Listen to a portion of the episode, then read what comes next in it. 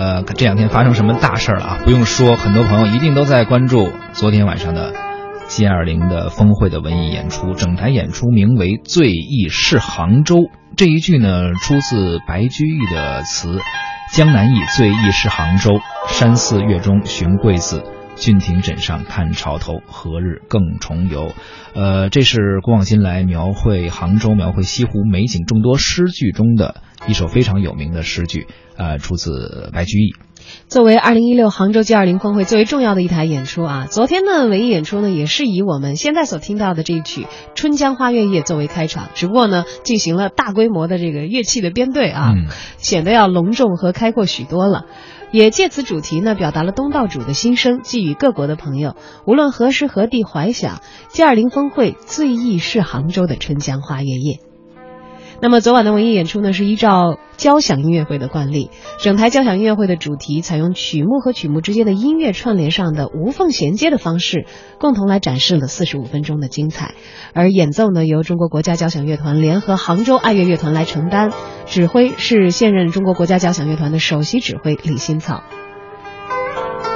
在昨天的节目当中啊，其实很多朋友可能看得非常的激动啊。我在朋友圈里就看到大伙儿都不停的在刷屏、刷屏、刷屏，都在刷屏，其实也没什么好刷的，全是看电视，对着电视拍个照片，但是就觉得很高兴。呃，其实说到杭州啊，说到江南，我们感觉就是如诗如画。所以无论是在之前的晚宴上，主席的讲话，还是在后来我们听到的这个文艺作品中，很多引用了很多诗。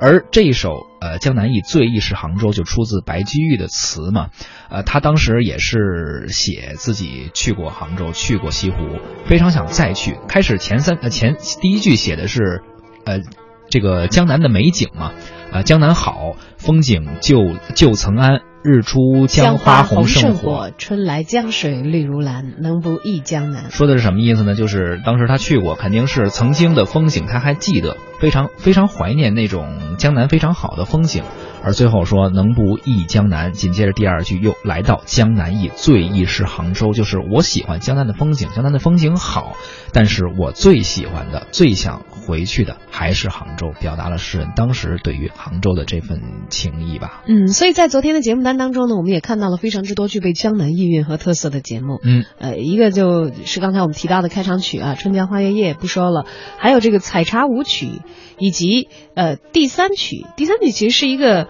应该是一个联合的编排，嗯，有小提琴演奏的《梁祝》。哎也有越剧越剧然后还有这个舞蹈。呃，这第三曲呢叫《美丽的爱情传说》，取材自中国古代的四大民间爱情故事之《梁山伯与祝英台》，通过戏曲舞这三种不同的艺术形态来讲述和表达中国人民千百年来对于美好爱情的向往和追求。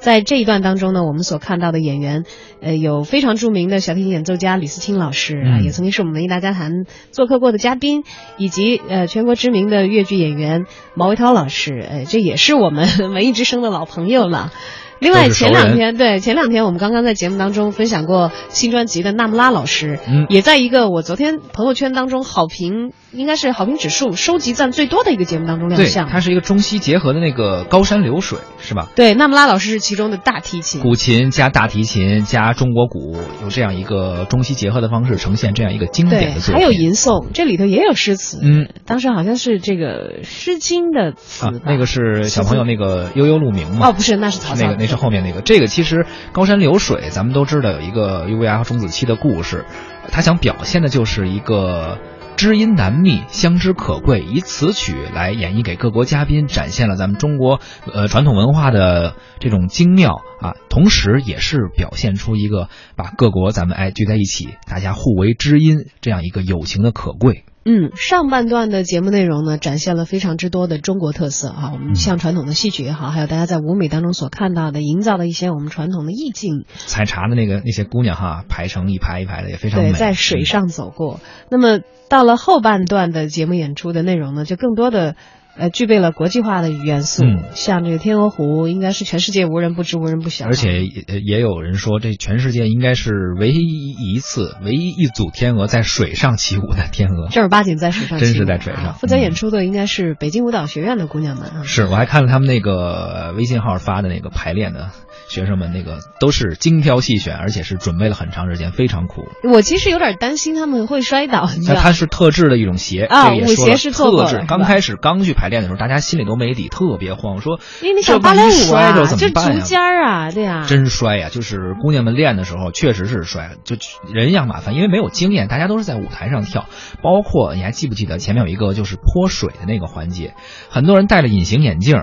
或者眼镜都被泼掉了。最后想了一什么办法呢？大家一戴隐形眼镜都去做了一个什么？他都还戴隐形眼镜，然后每个人呢戴一个特制的那种游泳镜。这样的话，啊第一防水，防打到也防水溅到自己的脸。隐形眼镜也不会被溅到，同时呢还觉得挺酷的。你看，还想了很多的办法啊！当然了，像我和我的祖国，应该是一个保留的演唱的节目了。我们在很多的重大庆典当中都可以听到这首歌，对，也是由我们文艺之声的老朋友廖对 昌永老师啊，嗯。带着一个可爱的小朋友，来自杭州的一个童声演员徐子淇他是学了应该有大概四年的声乐吧，但是舞台经验还是很丰富的这么一个小演员，也完全不怯场，非常好，嗯。还有这个，你知道我的朋友圈里有很多人都在问谁吗？嗯，说问那个月光，就是钢琴独奏，说啊，这位演奏家是谁？啊觉得特别帅是吗？对，很多人都说他好像不像这个郎朗和李云迪曝光的这个程度那么的严重，所以大家对他好像不是特别的熟悉吗？就我在朋友圈里头看，那个在问他是谁的朋友，朋友圈底下一连串的回答说，嗯嗯哦，原来只有我不知道他是谁。呃，吴牧野呢，也是我国知名的呃钢琴演奏家，他是。法国作曲家印象派这个作品嗯对对对，嗯。德彪西的这个月光的一个诠释者，嗯。但他呢是应该是中央音乐学院的附小和附中，然后附中毕业之后到了巴黎去学习钢琴，所以可能他在国内啊，嗯大家对他的熟悉程度没有那么高，但他的音乐造诣呢却非常非常之高。对。说五十五岁的时候，他就战胜了来自全世界各地的数百名考生，以第一名的成绩考入法国巴黎国立高等音乐学院的钢琴专业。是一个非常低调、非常不是特别曝光度很高的一位钢琴演奏家，但是在重大的演出当中，其实他时有亮相。演奏的是法国作曲家印象派音乐鼻祖德彪西最为人熟知的作品之一《月光》。嗯，那么在第八曲《难忘茉莉花》当中，大家见到雷佳，应该这个也就熟悉了啊。嗯我们在文艺之声，尤其是国家大剧院的节目当中，经常会听到他的演唱，在一些歌剧的作品啊当中。而在昨晚呢，他带来的是最负盛名的中国民歌《茉莉花》的经典旋律，嗯当然是改编过的了。改编之后的，嗯，但是这个主旋律还是非常有辨识度的，而且我认为啊，我一直认为《茉莉花》的这个旋律是，首先肯定是非常中国、非常东方的，不用说，但是它是在世界的影响力和认知度非常高的，因为在歌剧中一首呃非常有名的歌剧中也是用到了它的旋律，所以很多。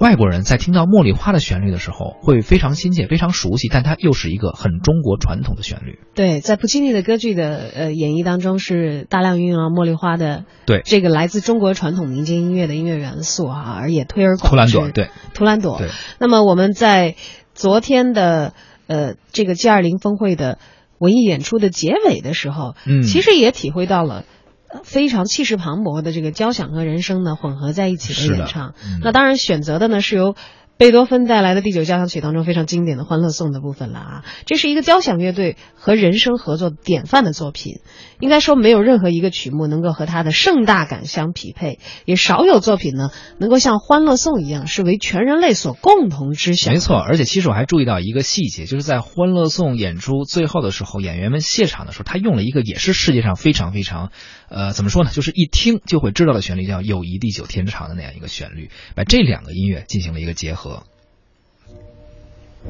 我们现在听到的版本呢，是来自卡拉扬和柏林爱乐合唱团合作过的一版《欢欢乐颂》嗯，啊。欢乐颂。那当然跟昨天晚上的 G 二零的版本是有所差别了。但是经典的旋律，我们一听啊，还是会有同样的感受。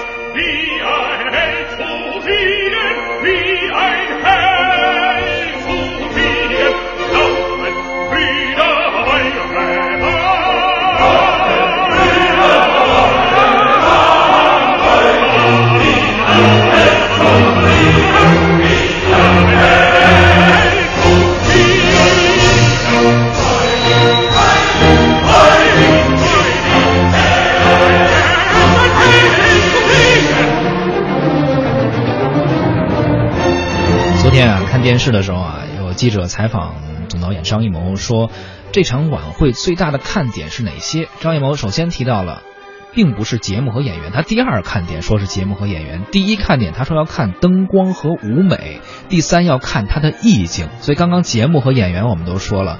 我不知道小昭，你对于昨天的那个它的意境啊，灯光舞美营造出的意境，你感受如何？呃，其实我嗯，对于那种盛大和热闹的场面啊，反而不是很敏感。我喜欢它中间一个比较安静的场景。嗯，其实恰恰我在看演出的时候错过了那个环节。嗯，我是在后来看各大媒体还有这个朋友圈的各种截图的时候看到，就是很安静，基本上是纯黑色的水面，然后有有一轮圆月啊，但是它不是一个孤月，全息投影的一个技术做。对对对，然后它呢映在水面上，就等于还有一个月影。嗯，就是就是黑白两色的。那并不是有我们昨天看到的这个大场面当中铺满了的绚丽的紫色的灯光、蓝色的灯光，也不是那个变幻的大扇子五光十色的，哎，恰恰那个安安静静打了一个白光的一个圆月，然后有一些人影，然后结合西湖的景和西湖的水，我其实是最喜欢那个。比较喜欢那个。其实你这一点和昨天我听他们采访这个晚会的总制作人沙小兰他说的是一样，他说在西湖上办演出，一静不一动。就是应该看她那种静美，就如同一个亭亭玉立的姑娘。我当时这句话印象非常深。不是看多么热闹，然后怎么怎么去特别欢乐的、欢腾的跳跃舞动，不是那样的，就是那种静静的一种意境。而这场晚会其实也体现出了这样的一个意境。对，而且其实呢，对于晚会来说，我们大家都知道啊，由于场面的盛大，要调用的人员啊很多，他可能有必要要营造出像这个《欢乐颂》嗯这样的作品所能够带给你的冲击力啊。但其实我个人呢，会是觉得我们传统文化的东西，尤其《吴越之风》是很打动我的。我是数次下江南，以前甚至自己开车去过很多。的地方，我觉得它有很多东西是在中国传统的，就是你看到的传统的文艺作品当中能够体会到的。它有中国文人的文气在里头，有的时候这个文气跟孤独是直接关联的。孤独，对你就像它高山流水，它是古琴和大提，当然这次的配置加了很大规模的其他的交响乐队啊来做伴奏啊等等。但是很多时候，我觉得中国传统文化意蕴的东西，它有那种孤独感在里面。嗯，就像你所看到的水面的一轮月。或者是独自一人山间抚琴，唯有一鸣知音，对，与你对谈，它是这样的一种意境，而并不是可能很广阔的、很磅礴的众人一起的，呃，那种东西反而让我觉得可能和我们的传统文化靠得更近一些。而那些盛大的场面，当然我们传统文化当中也有啊，对，呃，只是我们其实现在是以一个现代的晚会来体现那样的一种热闹，而在这种热闹里头的那种真正能够连通我们。传统的那种孤寂感觉的这种意境，反而我是觉得是最有效的打动我的点。嗯嗯嗯，其实很多网友啊看完之后，也有人像你一样的这种感觉，觉得很静美。哎，像呃你用的词是孤独啊，他们可能有人用一些静美，不同的一种感受吧。同时也有一些吐槽，就觉得说这场晚会不就是一个叫呃类似于怎么说呢中秋晚会那样的一个吗？大配置的春晚。对呀，不就是一个这种晚会吗？也有这样的说法。其实我觉得呀。呃，怎么说呢？弄这样一个活动还是挺不容易，他需要顾及很多方面，无论是节目，无论是他演员的这些，你毕竟那么多人一个大型的实景演出，同时还需要有灯光舞美的这个配合，我觉得还是很不容易。即便其实，呃，也也有人说这不就是印象西湖吗？其实它它就是印象西湖，也完全没有问题嘛。而且很多时候我们看到的是电视转播。并不一定在现场看，有些东西画面其实并不一定体现得出来。对，山水实景演出为什么要体现山水实景？你脱离了此山此水此境，那个意境可能就不复存在了。是，所以电视信号也好，虽然在朋友圈里造成了这个刷屏，当然那个现场也不复再来。但是西湖作为我觉得现在的城市里头保护的还保保存的还非常完整啊，非常完好的一个咱们人类文化的传统的遗迹，又是这么美妙的自然风光。我真的是很建议大家有时间的时候好好去走一走。嗯嗯，雨中游西湖，其实我都还没有尝试过啊。